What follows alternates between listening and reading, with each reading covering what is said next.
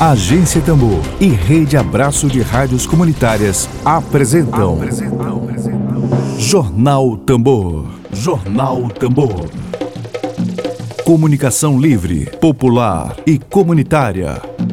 Está no ar Jornal Tambor. Jornal Tambor.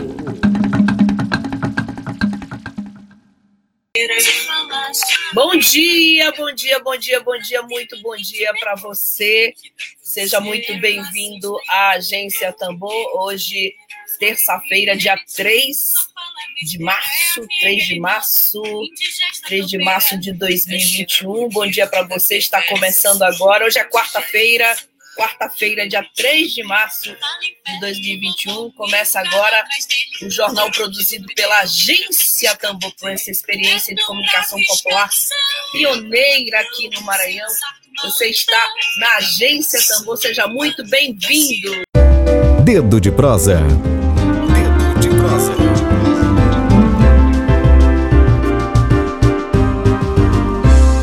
Bom, é com muita alegria, muito prazer, o Vitor é, eu posso dizer que pertence à, agência Tambor, à família Agência Tambor, e hoje, no dia 3 de março, nós vamos conversar com o doutor em História, professor do curso de licenciatura em Ciências Humanas e do programa de pós-graduação em História da Universidade Federal do Maranhão. Ele é coordenador do grupo de pesquisas Poderes, Instituições, Mundos do Trabalho e Ideias Políticas da UFMA. Estamos aqui agora com o professor Vitor Coelho. Vitor Coelho, professor, muito prazer recebê-lo aqui. Bom dia. Bom dia, Flávia. É um prazer estar aqui de novo, né? Eu já estive no programa ainda na, no modelo presencial e por conta de um assunto que era esse assunto, né? Na verdade, a gente tinha na época eu estava na direção da da Ampul Maranhão, a gente tinha soltado uma nota isso, isso. por conta de uma das inúmeras declarações é, infelizes né, do presidente a respeito da ditadura, mas dessa parceria resultou inclusive o nosso programa História Viva, né, a parceria da Rádio Tambor com a com a Ampul Maranhão, não estou mais na direção da Ampul, mas a ideia era essa, o programa continuar todo sábado, né, História Viva. E estamos aí, esse tema pesado, né, bom dia a todo mundo, bom dia a Lívia, que está aqui coordenando né, a transmissão, ao meu amigo e colega Ítalo Santiroque, que está aí, o Paulo Arocho, que foi me orientando, fez escrever uma dissertação incrível sobre George Orwell, todo mundo que está aí. É um tema pesado, né? Ontem, depois que a Rejane me mandou o card, meu computador deu um pau. deu um pau. Aí eu vi que você teve dificuldade no início da transmissão, né? Entrou, caiu e tal, pois é, energia negativa. Mas vamos lá. Bom, Vitor, o tema é pesado, a gente.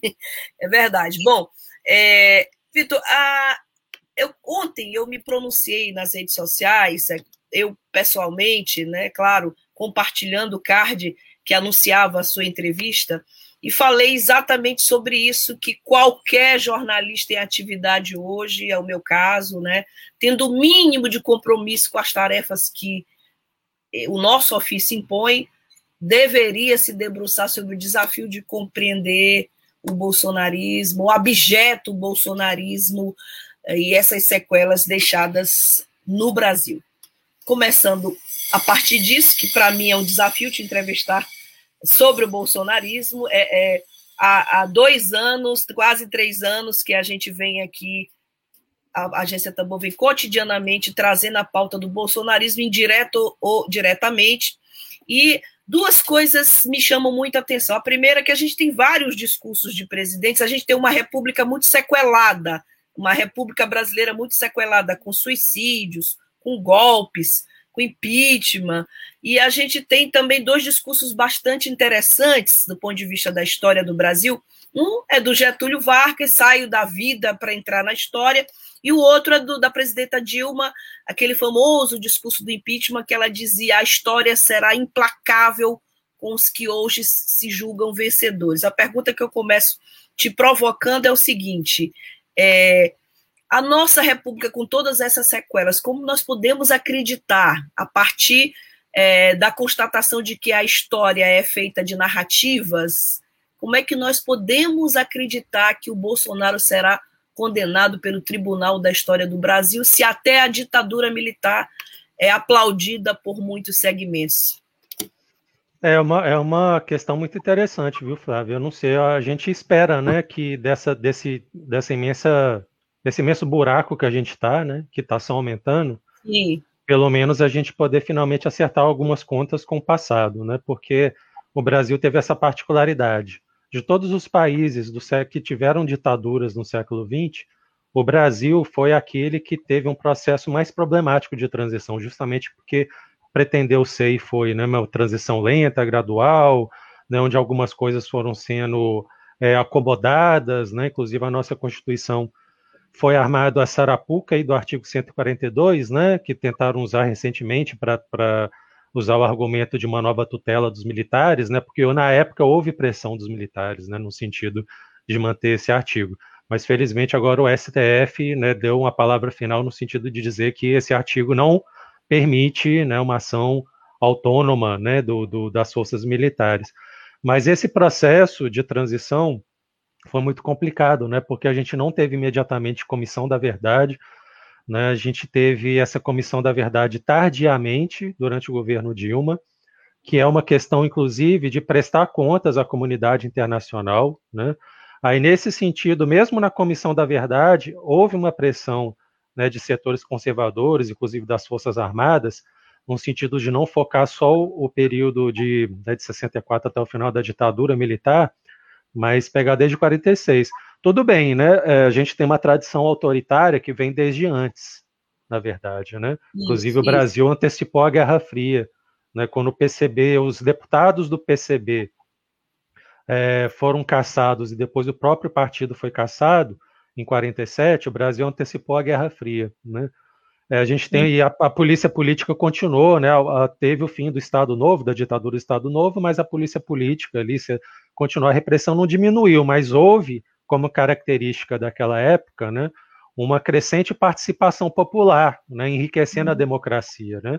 É, o PTB, que era o partido que vinha ali na conjuntura de, da década de 60, angariando cada vez mais votos, né? Crescendo a, a bancada parlamentar atuando conjuntamente com o PCB, que estava na ilegalidade, mas não tinha como meta naquele momento fazer revolução comunista, né? Era uma visão etapista da história que pensava antes de tudo desenvolver a chamada revolução democrática no Brasil, que pressupunha industrialização, né, desenvolvimento da forma democrática, da participação do povo. Então era um momento muito rico, né? Mas houve um crescimento da, da tensão, né? Até que essas tensões, em vez, em vez de serem resolvidas institucionalmente, que é o, o que caracteriza, o que caracteriza um, um, sistema democrático forte, né, que as tensões elas existem e vão sendo resolvidas institucionalmente, mas fizeram um caminho do golpe, né? Houve uma primeira tentativa em 61 e depois conseguiram em 64, inclusive a primeira vítima fatal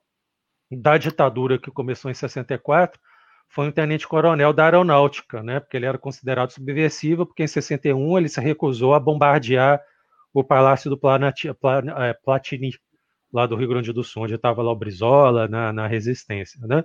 E recentemente, é, pelo que eu soube, houve uma pressão pra, em cima da, da comissão do Enem, no sentido de tirar o termo ditadura militar e colocar é, regime militar, né, que é o que eles estão colocando agora. Então, assim, isso, tudo isso, esse, essa, esses, é, essa, esse debate histórico, né, que ainda é necessário ser feito, né, para esclarecer fatos e, e, e questões da, sobre a nossa história republicana, ainda são muito mal resolvidas, né, porque a própria ditadura, ela não foi tratada de uma maneira como deveria ter sido tratada quando terminou. Houve essa transição, e nessa transição, por exemplo, vários membros do judiciário continuaram trabalhando, vários, as próprias forças armadas, o, clube militar que continua alimentando a versão de que 64 salvou o Brasil do comunismo, de um golpe comunista, etc.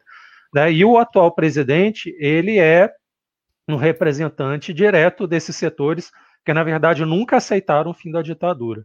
Né, o próprio tem uma entrevista do Geisel, do próprio Geisel, né, que é, recuperaram lá do CPDOC do Rio, né, que é um, uma instituição de guarda de documentação histórica e de pesquisa, em que ele dizia: o Bolsonaro sempre foi um mau soldado, né, nunca aceitou o fim da ditadura. Então, o Bolsonaro, esse ciclo que está próximo dele, né, ele reúne é, militares que não aceitaram, né, que eles se formaram, eles fizeram carreira no, no exército durante a ditadura, né? Então a visão deles é uma visão, né, a formação institucional deles se deu durante a ditadura, numa época que pertencer ao exército significava pertencer ao poder, né?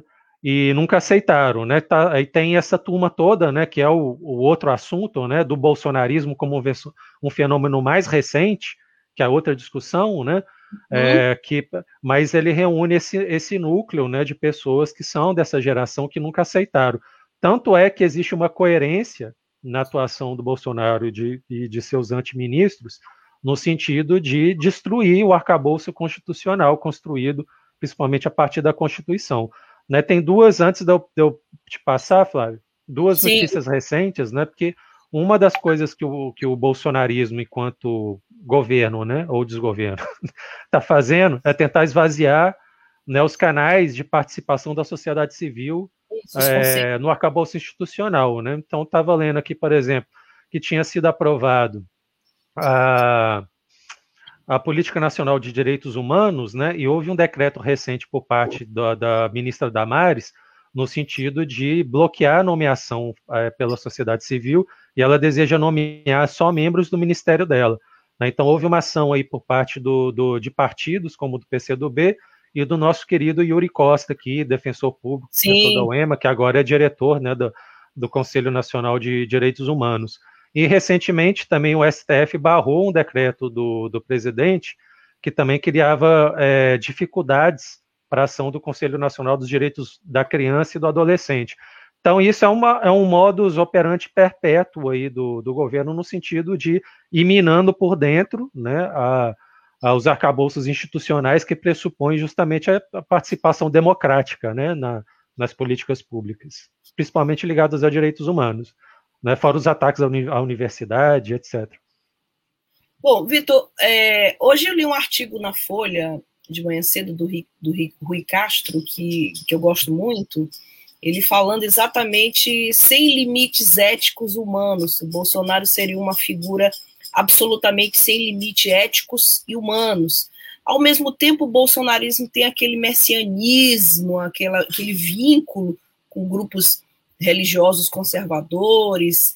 É, como é possível esse paradoxo de um, um ser sem limites éticos humanos que diz que não é coveiro, diante de mortandade, que ontem estava no jantar é, com leitão, com um cardápio que a Folha já está divulgando também, um cardápio é, com um jantar com pessoas como se nada tivesse acontecido, como se as, a, o recorde ontem de mortandade não existisse. Como é possível essa explicar? É possível explicar esse paradoxo, esse messianismo do bolsonarismo e essa falta de limites éticos e humanos? É, não é, não é assustador, né? É difícil de explicar, né? Principalmente quando a gente pensa setores cristãos, né, religiosos apoiando discursos, né, fazendo sinal de arminha, apoiando esses discursos aí de guerra e tal. E eu não sou muito, eu leio também na medida do possível, mas eu não, não, não tenho conhecimento aprofundado para falar, mas vou falar brevemente, né, de coisas que eu venho acompanhando. É que na verdade assim, tem tem tem uma ironia da história, né, que muitos, muito da base do bolsonarismo é uma base que surgiu durante os governos petistas, né, por conta de contradições que dizem respeito né, a, a, um misto de despolitização que houve, né, e estímulos, por exemplo, a, ao empreendedorismo, que é algo também que é muito complicado, no sentido de que eu vejo muita gente criticando né, o empreendedorismo, que a gente tem que criticar mesmo, mas a gente vive no mundo pós-fordista, né, então tem uma juventude aí que já se formou, foi para a universidade e, e começou no mercado de trabalho, já nesse mundo pós-fordista, que não tem as referências que nós temos, né? Aquelas referências tradicionais de organização operária, né? E ao mesmo tempo pegaram como referência, né, de governo, inclusive no sentido crítico, os governos de esquerda. Né, mas houve durante o, o, próprio governo do PT, né, nessa ênfase, por exemplo, né, de incentivar. E eu não estou fazendo juízo de valor, não. Eu estou só montando aqui, tentando pensar um pouco o cenário né, que houve um incentivo mesmo, né, criação de postos de trabalho, mas a maior parte deles postos de trabalhos precários, né, nesse mundo já de flexibilização é, de, do, do mercado de trabalho, um incentivo mesmo, né, à formação dos estudantes, é, um apelo né, a uma cidadania do consumo, a ideia né, de que as pessoas poderiam melhorar de vida, né, houve aquele discurso, inclusive, da nova classe média, né, e nas, no aspecto das organizações religiosas, houve, inclusive, um impulso nesse contexto da chamada teologia da prosperidade. Né, então, esse é um aspecto. O outro é que eu vejo que há um movimento que não começou no Brasil, né, tem alguns estudos, tem até um amigo meu, o meu colega lá da Federal de Ouro Preto, o Sérgio da Mata, que escreveu um texto recentemente falando sobre um, uma setores cristãos que estão num discurso muito daquela coisa de Velho Testamento, né, de guerra em nome de Jesus e tal. Então, assim, não deixa de ser, né, dentro de uma certa teologia, né, porque teologia cristã é muito, muito variável, né, aí tem meu amigo Ítalo também, que entende muito mais que eu de história da religião, né, por conta das pesquisas dele sobre Igreja Católica, né, é, mas há, há é, dentro desse espectro, né, que é, que é a teologia cristã, que não é algo homogêneo, né, mas existe uma certa coerência de uma teologia, né, que é específica de uma guerra, de, né, de, do, do exército de Jesus, essas coisas, né.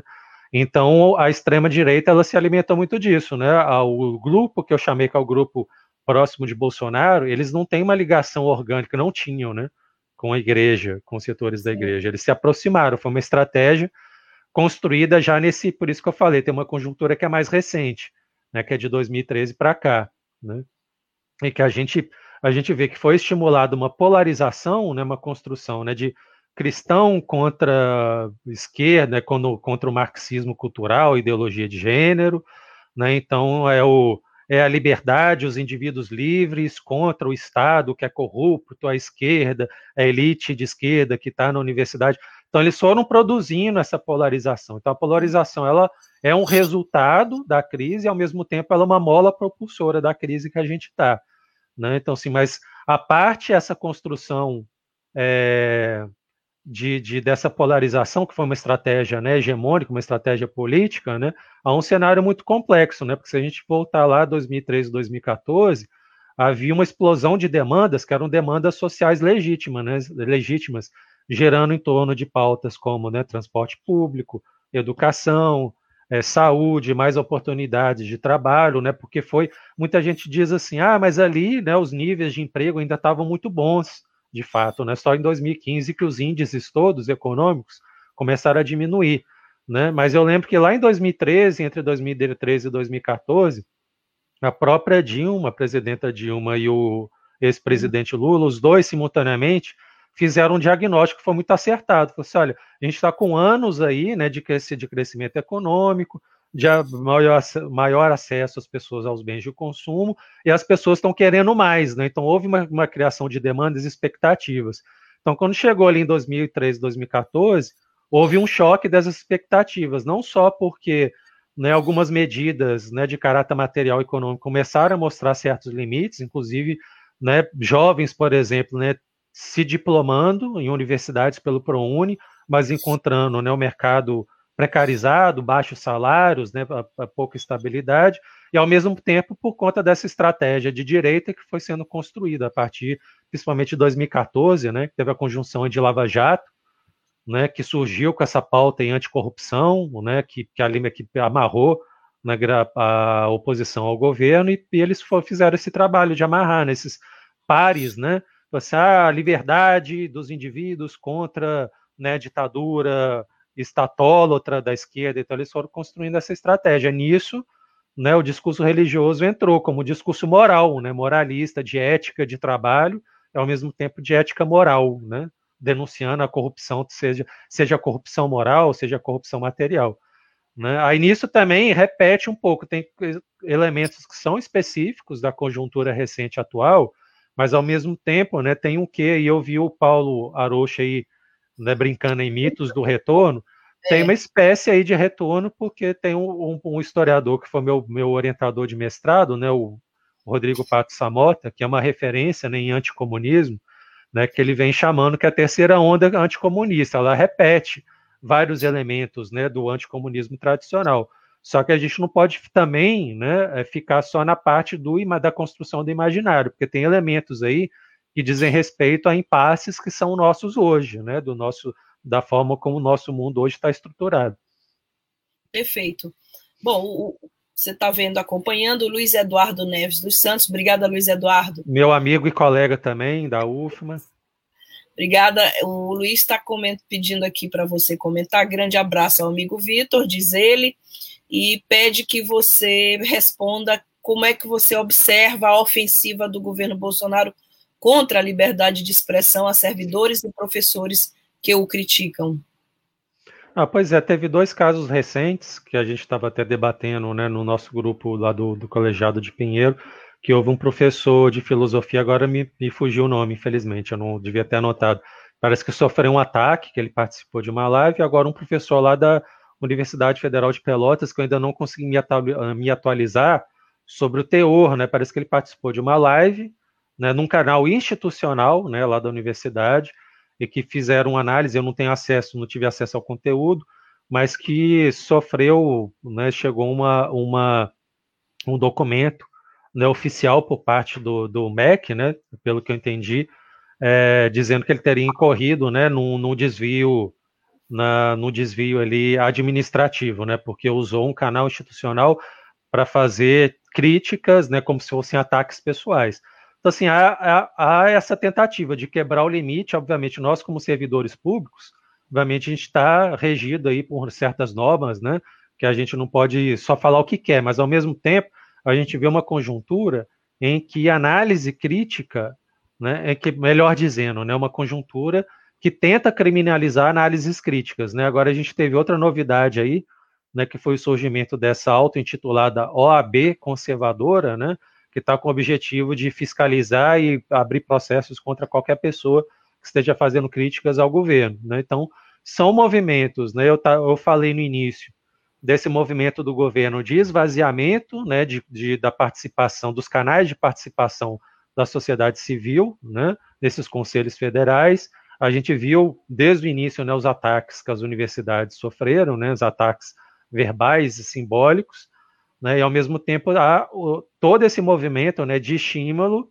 né, de uma guerra, né, de uma guerra política, guerra cultural permanente, né, essa ideia de dividir né, a, a sociedade. Né? Então há um risco muito grande que a gente não pode minimizar é de cerceamento da liberdade de expressão. E qualquer coisa que acontece, eles tentam usar a favor deles. Né? Então, recentemente teve aquele deputado bolsonarista que foi preso né, e há uma controvérsia de fato jurídica né, sobre a prisão dele, né, mas uh, foi uma, uma ação dele no conjunto de ações em que reiteradamente ele atacava né, o STF, pediu o fechamento do STF, volta do AI-5, ou seja, é um atentado à ordem democrática.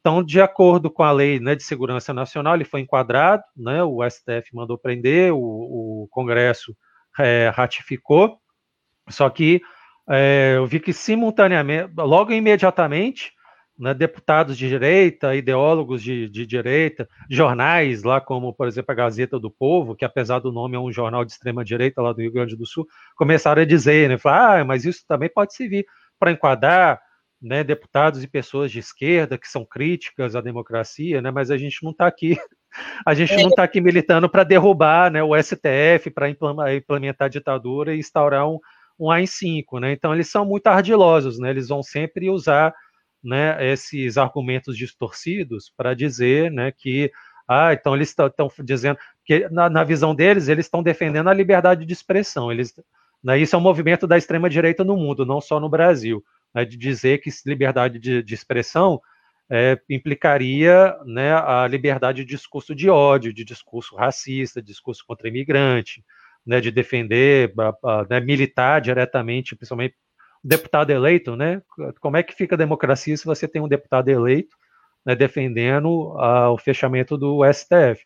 Agora, só para finalizar esse ponto, Flávio e o Luiz, é, tem um, um, grupo de juristas, como por exemplo né, o Pedro Serrano, o Lênin Streck, é, e que formularam um projeto de lei de defesa do Estado Democrático de Direito, que é, cuja proposta é substituir justamente a Lei de Segurança Nacional, porque ela mesma é um entulho né, da época de Guerra Fria, época de ditadura, né, porque realmente, dependendo de quem está no poder, pode haver um uso é, potencialmente enviesado né, dessa lei. Então eu, eu até chamo a atenção, porque é algo que eu vejo que não está tendo a repercussão devida que deve ter, é esse projeto de lei, tá, da, que propõe a substituição da Lei de Segurança Nacional para uma lei de defesa do Estado Democrático de Direito. Mas é, o Ítalo está aí lembrando, né, que eles Isso. constroem um discurso que o funcionário público é um inimigo do cidadão e sabotador do Estado. Pois é, dentro dessas polaridades que eles criam, então, para eles, nós, servidores públicos, somos os, os, privilegiados. Né? A média do salário de servidor público, né, no, no, principalmente do Poder Executivo, né, servidores públicos, por exemplo, enfermeiros, policiais, bombeiros, professores, a média é de dois mil reais. Né? Então, essas reformas que eles propõem não atingem os setores que realmente são privilegiados, que é justamente o alto judiciário, né, os, os, uh, o, oficialato, o oficialato das Forças Armadas ficaram imunes da reforma previdenciária, vão ficar imunes dessas propostas aí de reforma administrativa, e ao mesmo tempo, né, eles convencem a esses pequenos empreendedores, nessas pessoas que estão em busca de emprego, de locação, e também a classe média, né, que, de, que nós seríamos privilegiados.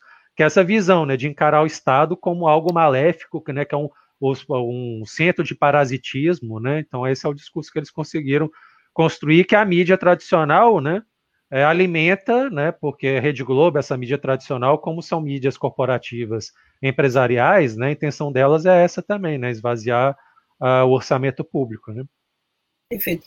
Bom, Vitor, vamos falar um pouquinho dessa categoria bolsonarismo, né? A gente, a cada nova declaração do Bolsonaro, a gente imagina, ah, o Bolsonaro vai derreter do ponto de vista de imagem, do ponto de vista da opinião pública, é, são declarações mais do que toscas, mais do que estapafúrdias, mais do que negligentes, e a gente não consegue mais nem classificar, assim, quem trabalha com a escrita, como eu, você não consegue mais nem classificar o, o que é isso, e assim, existe o Bolsonaro, existe o bolsonarismo, uhum. qual dos Exato. dois, na tua opinião, quem é mais forte, o Bolsonaro, o bolsonarismo? Porque o Bolsonaro ele tem obtido sim uma certa queda na aprovação do governo dele, mas a, a figura dele, o secto de seguidores dele parece inabalável até certo ponto, né? Então, assim, eu queria que a gente conversasse um pouco agora sobre o Bolsonaro e o bolsonarismo. Pois é, eu acho que o, que o bolsonarismo né, é um fenômeno aí tanto ideológico, né? Porque quando a gente fala de ideologia, é, tem dois sentidos, né? Ideologia que é aquilo que mascara, né? A realidade, é um discurso que visa mascarar, mas ideologia também tem um sentido de construção de sentido, né? Então a gente viveu uma, uma situação de crise e há um fenômeno mundial, né? Por conta dessa junção de neoliberalismo, né? Como desregulamentação do trabalho, de fluxo do capital e, e diminuição do Estado, né?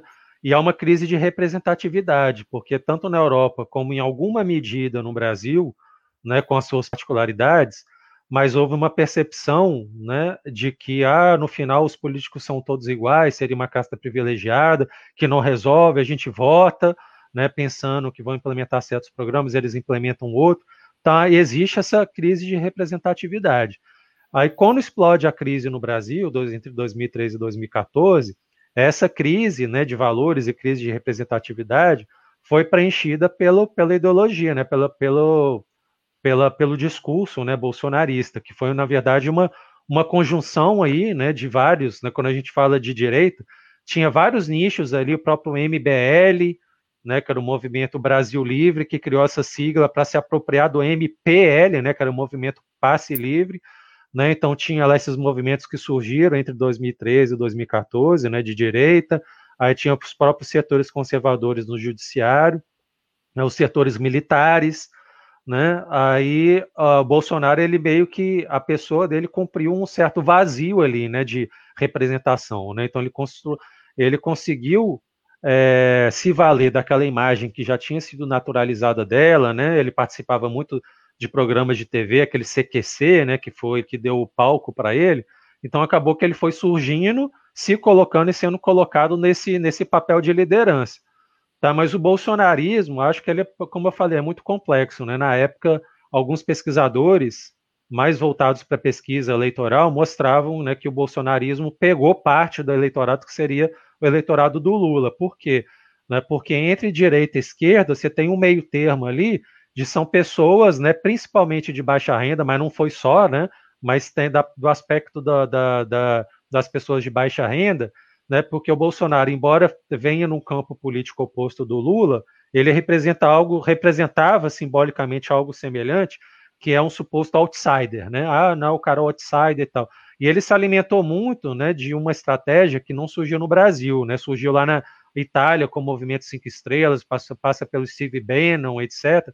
Que é esse discurso agressivo mesmo, né? Que não tem preocupação com verdade factual, que tem como objetivo atacar sempre e ridicularizar. Então, eles falam coisas que para nós são chocantes, sabendo que nós vamos ficar chocados e eles riem da nossa cara. Né? Então, por isso que a gente tem que pensar muito né, para a gente economizar energia naquilo que não vale a pena, porque né, tem esse aspecto. Agora, e, quanto a, a, essa base, né, ah, o Bolsonaro mantém uma base aí de 30%. Aí que tá, eu não acho, não tem condições de afirmar com certeza, Sim. mas eu não acho que esses 30% são 30% de pessoas que pensam exatamente igual, que defendem tudo que o Bolsonaro diz ou que o núcleo diz. Ah, porque um, esse cenário atual é muito diferente de um cenário eleitoral. Da 2022, a gente vai estar lá, candidatos oficiais, né, com, com plataformas oficiais, o cenário vai ser outro. Eu acredito que grande parte dessas pessoas que continuam é, é, apoiando é porque não tem alternativa, né, porque a vida está uma desgraça, então elas têm que continuar acreditando, sim, que vai dar certo daí a gente não pode menosprezar né, essas pessoas. Né? Existem outras que possivelmente estão mal informadas, inclusive estão dizendo que né, o Bolsonaro tá, caiu muito o apoio dele justamente em setores que têm mais acesso à informação, né? mas a gente não pode transformar isso, reverter num preconceito né, das pessoas que têm menos renda, né, porque chamar ah, porque são burras e ignorantes. Na verdade, é a dimensão de acesso à informação, e eu acredito que, essa, que esse é também esse aspecto são pessoas que são muito mais carentes e precisam acreditar ainda que tem que dar certo. Não, não é possível, né? Tem dois anos só, não é possível que está tudo desabando de novo, né? Então, acho muito relativo, né? Não, não é que não deixa de me assustar, né? A gente vai percebendo esse tamanho do abismo que a gente está e que a situação pode piorar muito mais. Às vezes eu fico duvidando o que, que vai restar de país ali em 2023, né? Mas ao mesmo tempo, eu acredito que né, me assusta esse ele manter esses 30%, mas eu acho que a gente precisa pesar em muito, muitos fatores, é, até para a gente não ficar paralisado. Né? Eu estou é. vendo um comentário aí do Martins Keller, é o SUS que dá minimamente resposta. Pois é. Né? Se não é. fosse o SUS. Se mesmo com o SUS a gente está nessa situação, imagina sem o SUS, né? Isso. E a, e a gente está nessa situação porque está tendo, a gente está vendo tentativas explícitas, né, abertas de sabotagem, né? Então, e, e a Cláudia Santiago, do Núcleo Piratininga de Comunicação, que vai restar de país. Né?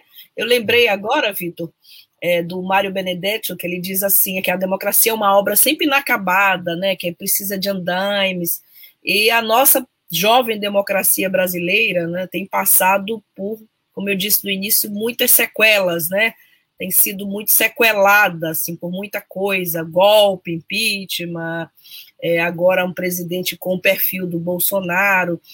Algum, alguma razão do ponto de vista histórico, do ponto de vista da formação política do povo brasileiro, hum, que justificasse é, essas turbulências tão frequentes na nossa democracia? Algum estudo?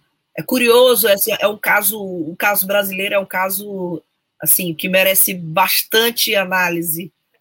É, não, eu concordo, né? Assim, não tem nenhuma explicação definitiva, mas o Brasil, eu lembro recentemente que ele tem alguns portais independentes que eu também acompanho muito, né? Por exemplo, a Agência Pública, né?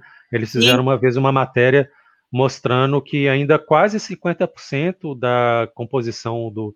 Acho que ainda era na, magistratura, magistratura judiciária, na, no legislativo passado, né, que esse ficou ainda mais conservador.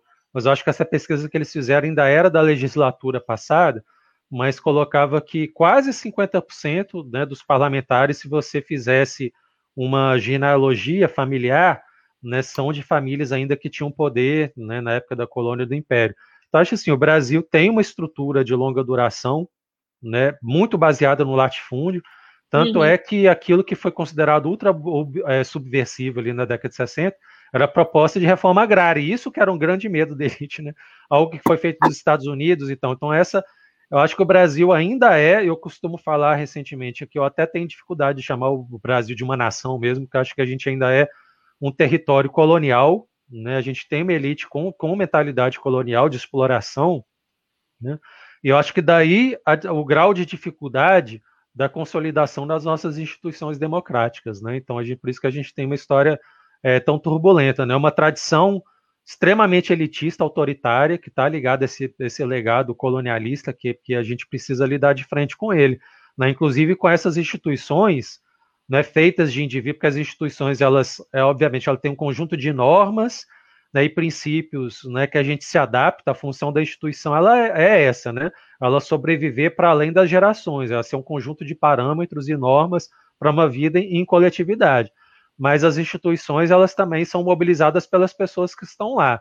Então, se a gente tem instituições né, que demonstram constantemente um compromisso com o golpe, né, com a manutenção dessa estrutura né, de reprodução de desigualdade que tem, então a gente precisa acertar a conta com essas instituições. Né? Inclusive, pelo cenário que a gente está vivendo hoje, as Forças Armadas têm obrigação de, ter, de prestar contas, e não toda vez que o militar vem da entrevista continuar falando, ah, Pois é, mas a gente está tendo um radicalismo agora para contrabalançar outro radicalismo. Aí outro general da entrevista e fala ah, do perigo da ideologia, de ideologia de gênero. Fala, não é função deles ficar dando pitaco sobre aquilo que está sendo discutido na sociedade civil, não. Né? A função deles não é participar da política. Hoje a gente tem um governo né, que é um governo mais militarizado da história. Ele é mais militarizado, né, tem mais militares hoje que dizem, né, eu não sou especialista na época da, da ditadura, mas que tem mais militar hoje que na época. Inclusive, já disseram que proporcionalmente tem mais militar hoje no governo brasileiro do que na Venezuela, né? É a, co a coisa da profecia autorrealizável, né? A direita falou tanto, né? Ah, o Brasil vai se venezualizar, né? Aí foi uma profecia auto, autorrealizada nesse sentido. Agora sim, a gente tem um governo militarizado. O Guedes está falando isso, né? Do ponto de vista da economia, né? Que o Brasil caminha para se transformar na Venezuela. É, o Bom, próprio Guedes, só para lembrar, ele é um fruto de um experimento político que deve muito ao Chile, do Pinochet, né, que foi a mistura de ditadura genocida, porque o Pinochet, inclusive, foi julgado e condenado né, por genocídio, com o, libera, com o neoliberalismo, né, é, os Chicago Boys. Então, Isso. o Paulo Guedes ele é fruto diretamente desse experimento autoritário né, do Chile. É bom lembrar disso também. Daí, por isso, né, essas proclamações dele né, sem noção, né, porque não, também não tem ali, a gente não pode esperar muita coerência né, do, do, dessa figura, porque o objetivo não é ter muito. Né, inclusive, lembrando que lá no início, né, no ano passado, porque esses dois anos já parece uma eternidade, né, Flávio? Assim, o conjunto é. de desgraça é tão grande, mas o Paulo Guedes, o Chile estava se sublevando por conta das consequências da, da privatização que foi feita lá do, na, na, época do Pinochet, que foi a reforma previdenciária, né? Então as pessoas começaram a se aposentar, né? E a, a maioria absoluta, entre 80% e 90% dos velhinhos lá no Chile que estavam começando a se aposentar, não estavam recebendo nem o salário mínimo. Né? Então a, a, situação lá no Chile se explodiu por conta disso. Né? Aí o que, que a gente viu do nosso, do nosso governo? Né? O Bolsonaro falando, ó, oh, aquilo que aconteceu lá pode acontecer aqui, né? Pensando assim, ah, a gente tem que ter. Ele não falou de AI-5, né? Mas a mensagem foi traduzida pelo secto assim: precisamos de um retorno da AI-5, aquela coisa de se proteger do povo. E o Paulo Guedes querendo implementar né, o sistema de capitalização, que foi o sistema que, que levou o Chile à ruína, né? aos aposentados do Chile a pobreza, e ele e a situação lá no Chile, né, acontecendo, o cara vem e fala assim: "Não, vamos implementar aqui o sistema de capitalização". Então assim, o compromisso com a realidade é nenhum, né? O compromisso deles é com eles mesmos, né? É, bom, Vitor, infelizmente chegamos aqui ao nosso tempo, né? Esse debate não se esgota. Aliás, a, a agência pública, você citou ainda há pouco, também tem um debate programado esse mês sobre o bolsonarismo, né? É, o Ítalo Domingos aqui comenta mais a fragmentação dos setores progressistas, progressistas também assusta, é uma outra pauta que a gente pode, inclusive, voltar aqui para conversar. Uhum. A dificuldade. É é, ele fala da dificuldade de montar uma plataforma unitária e escolher uma liderança de consenso. ontem eu, tô, eu, eu, eu, eu vi o disparate, assim, por acaso entrei no carro, liguei o rádio, que eu não costumo ouvir Jovem Pan News e todo esse grupo da Band, e eu vi um comentarista chamando Luciano Huck de esquerda. Ah, o Dória foi xingado de comunista também, né? Esquerdora, esquerdoca, assim, é, essa é uma outra pauta que a gente precisa te ouvir o mais breve possível. Eu queria te agradecer pela presença hoje, pela aula, como as pessoas estão comentando, e pedir tua mensagem final aqui uh, para a nossa audiência. É, muito obrigado, vai é sempre um prazer aqui nessa parceria com a Rádio Tambor, estar tá contigo aqui, Flávia. É, com, eu, com as minhas palavras é, finais aí, pegando um mote aí do meu amigo e colega Ítalo, né? De fato, assim, houve, houve uma crise sistêmica dentro da esquerda, né? Por conta daquilo que o Chico Oliveira falou, né? Da dissolução do espaço fábrica, né? Então, assim, a própria esquerda está tentando se adaptar. No primeiro momento, ela tentou se adaptar seguiu no fluxo, né, dessas políticas aí de desregulamentação e tal, mas depois que a Dilma foi tirada, né, depois do golpe, a, a porteira abriu é, de uma vez por todas, né, a pauta da desregulamentação. Isso os sindicatos, os, os grupos estão sofrendo. Mas ao mesmo tempo, né, como eu falei, é o momento da gente que a gente pode acertar contas finalmente com o passado, mas o passado que está aí, né, presente, é um passado presente, e construir. Eu, eu concordo com o Ítalo, mesmo que se não que a esquerda não consiga lançar, a esquerda, centro-esquerda, né, todos os setores, principalmente, não só de esquerda, mas anti, né, isso que está aí, essa política aí é, destruidora, abertamente destruidora, mas que construa pautas, bandeiras em comuns, por exemplo. Você, ah, mesmo que tenha três, quatro candidatos, mas que tenha uma pauta mínima de é, implementar impostos progressivos, né, de, porque no Brasil tem uma estrutura de reprodução da desigualdade que não é o tamanho da carga tributária, mas a natureza dela, que é regressiva, ela pega mais de quem tem menos. Né? Então, isso pode ser um, uma pauta mínima comum. Né? É, papel estratégico da ciência, etc, etc. Então, assim, independente de que saia dois, três candidatos, mas que pelo menos tem essas pautas comuns, até para ter uma, uma, tentar ter uma presença maior no legislativo, no Congresso, né? Porque é algo do, que é um problema Flávia, é, que você falou né, dessa história de longa duração da República, que é um problema da nossa é, cultura política, também da gente valoriza muito pouco a eleição para o legislativo, né? Então tem que a gente tem que atentar a isso. Então, então é, é, é, é, a gente precisa, né, urgentemente construir essas pautas, essas bandeiras básicas e comuns, né, para construir essa, essa aliança, não só para ter um candidato para o executivo, mas para lançar aí candidaturas várias para o legislativo, né? Para a gente lidar com, essa, com essas estruturas aí de reprodução de desigualdade. Né? Pois bem. Bom, Vitor, muito obrigada novamente. Uh, a Cláudia Santiago nos informa chapa única dos setores de esquerda para a eleição no Sindicato dos Bancários do Rio de Janeiro. É importante também a força dos sindicatos brasileiros nesse momento.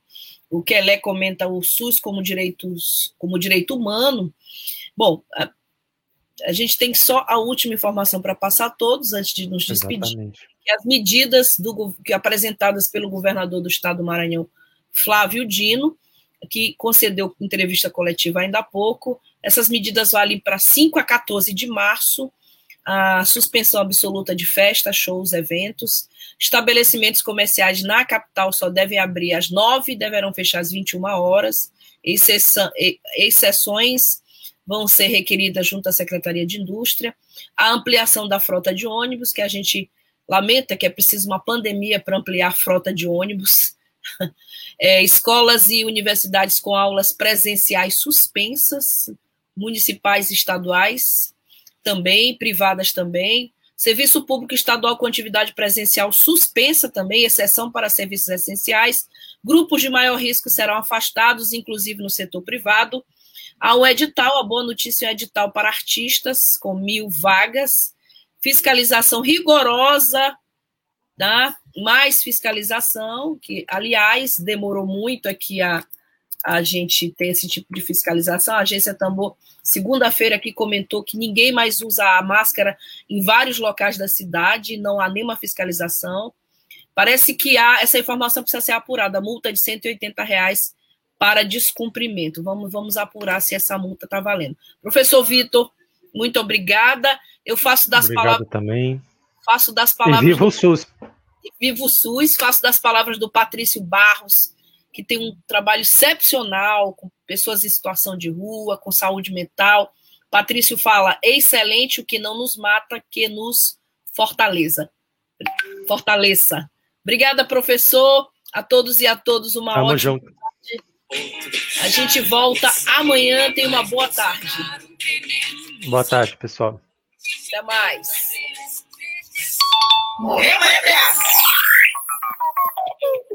Web Rádio Tambor. A primeira rede de comunicação popular do Maranhão.